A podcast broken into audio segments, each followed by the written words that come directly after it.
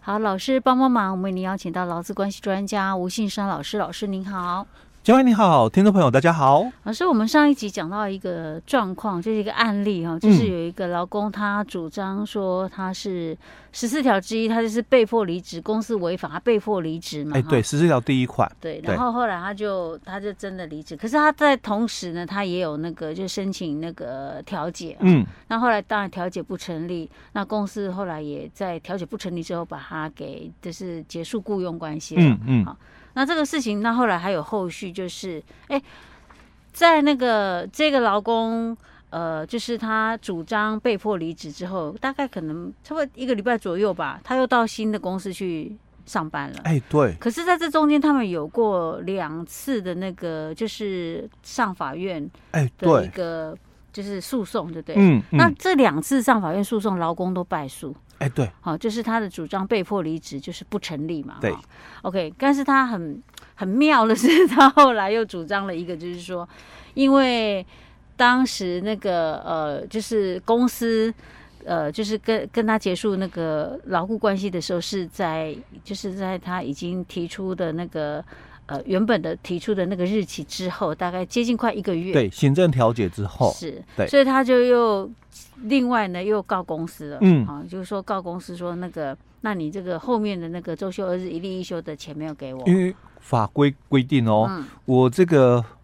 七天嘛，有两天的休息，是嗯一例一休，那这一例一休是有薪水的，对。嗯，而且那个公司，他是在他提出八月二十六号，在他提出那个就是呃十四条之一的时候，哎、十四条应该是第一项第一各项款啦、 OK 哎、好，那他就把他健劳健保都退掉了，嗯，所以还有那个包含那个六趴的部哎、分，对，都停所缴以他了，他全部都主张了。 对，那我们觉得比较诡异的是，我们如果一般人的一个嗯想法，就会觉得说。啊，那个我就败诉了啊，对嗯然后我也找到新的工作了、啊。我们一般大家就想，就这样就算了，就反正算了败诉就算了。对，可是偏偏这个人不服输、哎、 哎、对，他是念法，应该也是念法。老师说他是法务嘛，所以应该也是念法的，应该比我们一般人更懂法律。嗯，果然呐、懂法律的好处啊。 那很妙的是，他第三次提出的这个诉讼呢，诶，法官还认同他的看法，就认为说公司应该要给付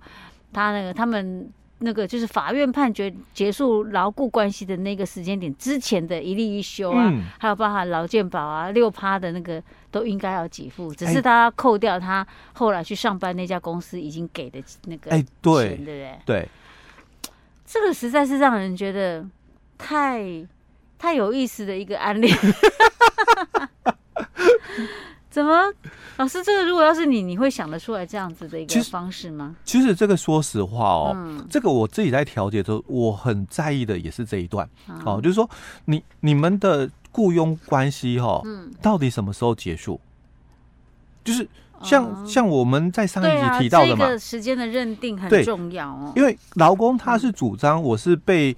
迫辞职的哦，啊十四条，所以我不经预告嘛，我在嗯八月二十六我就跟你终止劳动契约。所以以劳工这边来讲，应该是八月二十六哎，。对，八月二十六哎呀，而且我九月一号我就去新的公司报道是上班了啊。。对啊，就是我的一个想法，应该是我就是已经跟你结束了，我才会去找新哎，的公司对嘛。对，没哈。错。那嗯重点是法院的一个判决的一个结果，嗯他是提到了说终止契约的一个时间是在嗯九月的二十三，当然会提到九月二十三，嗯一定是公司自己讲，不然的话法官不会讲说，啊，那你们终止契约是九月二十三，哦，是，哎，所以这个就是这个嗯资方啦，嗯。哦，自己要清楚的一个部分，哎，那老师，那以这个以这个例子来讲，虽然他后来那个就是资方付的钱并不多啦，嗯可能只有几千块而已啦。那我们一般也会觉得说，天哪，那为了几千块，这个劳这个劳工哦，雇这个劳工，他花这么大的功夫，这么多的精神去，他还真是不愧是学法之人、啊 就是可以把法律用到极致， 你知道吗？重点是他可能觉得他本身他学法的人，这个起这种诉讼对他来讲，他不是什么难事。哎， 对，或许当做练练手 嘛，嗯，哎也有可能，哎对对，啊，反正赢了很好啊，啊嗯没赢就算了啊，对对不对？对反正钱也不多，他可能嗯要付的裁判费也不多吧，哎不多，啊，对，对，嗯有可能啦，不对然我们一般人不会那么闲着没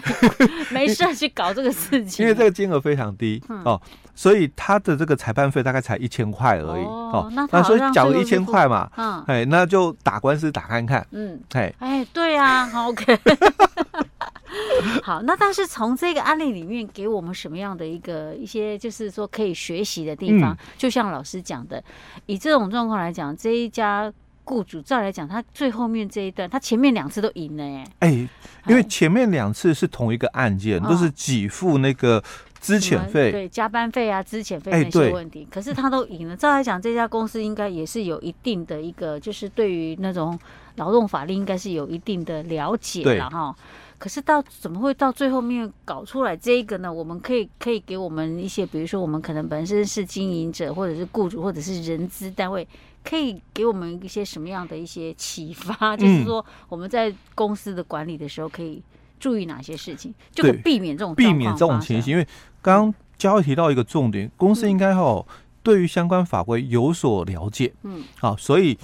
大在制度的一个部分哦，也应该做的还算 OK、嗯哼所以当这个劳工离职嘛，他去主张十四条嗯嘛，雇主违反这个劳工法令或者是这个劳动契约嘛，嗯，那自由损害劳工权益之余哦，有有这个可能哦，嗯只要有这个可能而已哦，哦那不成立。嗯哦，那基本上公司有一定的这个管理的一个制度在了哦。好，就也是因为这样，嗯好、所以他们才会就是知道，嗯因为我我刚刚讲过、哦，上一集也提到了，嗯在这个劳工主张这个十四条的一个部分的时候，嗯他第一个动作，他跑到了主管机关嗯，申请劳资争议调解。是那他当然也有发一些的所谓的这个存证信函嗯哦、说公司这个这个违反这个十四条嘛，所以嗯我主张那个不经预告终止劳动契约哦。嗯那他一方面又去了这个主管机关那边嗯申请调解嗯啊，所以公司哦、一定知道规定，因为是那个劳资争议处理法嗯第八条哦，这个叫冷却期，是不然的话哦，这个八月二十六嗯哦，他就应该旷职嘛，嗯那三天之后嘛。嗯哼终止契约，嗯那不会拖到九月二十三，是因为这个调解的一个部分嘛，哦哦，要花一点时间嗯哦。那到了调解结束不成立以后，那冷却期才有结束哦，是所以公司哦才跟他终止劳动契约对哦。那这个就是公司哦，因为可能相关的一个部分不是很了解，到嗯就是后续会有就一些是一知半解哎嘛。对，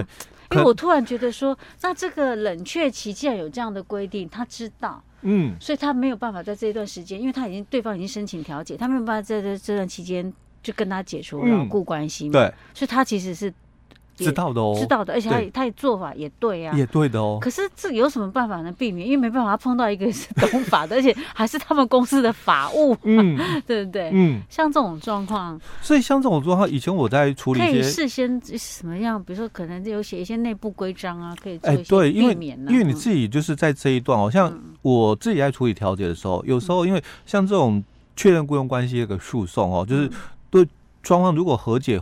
的时候，嗯那我们会谈论到，就是说，那你们什么时候终止契约？嗯哦，那所以我的习惯就会回溯到当初哦退保离职的时候，嗯如果写我们调解成立的时间点，嗯那就会衍生一些哦，后面还有一些像这种哎懂得类似就完的蛋争议了，了他又要跟你对要一例一休啊，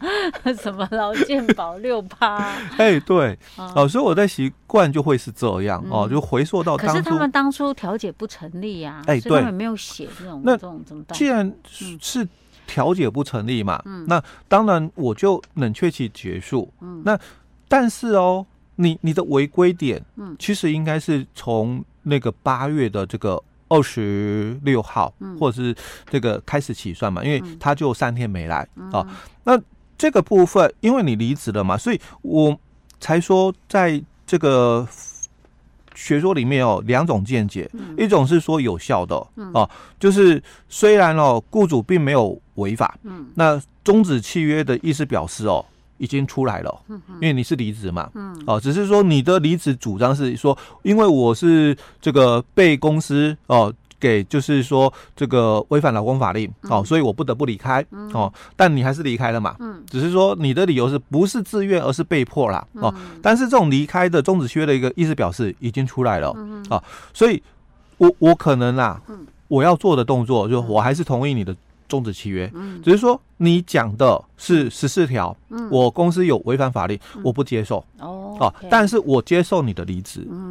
所以老师，你的意思是说，像以这个案例来讲，他当初一定是在法法，就是第三。就是第三次诉讼，他一定是在法庭上面，公司有可能在法庭上有主张说，我跟他在九月二十三号我们就已经终止了哎，对。劳可是雇契约，所以就是因为可能卡在这一这一对句话上面。可是公司讲这一句话的时候，哦，你要想哎、应到，该是第二，就是他们前面的诉讼时候有讲到这个，哎，有讲到这一段，嘿哦所以你你 才会被对方抓到对小辫子。 对，那你要记得嘛，嗯你退保的时候你是退在八月二十六， 对，那所以你应该他当时就应该讲说八月二十六。哎，对，因为他已经主张了嗯嘛，所以我们虽然哦到后面如果我们没有受不利的判决，就是嗯，我们没有违法是、哦，但是契约的终止应该还是在八月二十六，嗯就是变成它是自动离职，是。哎，这是一种保护的一个方式哦 OK，所以对就是他可能当时当时的表示意思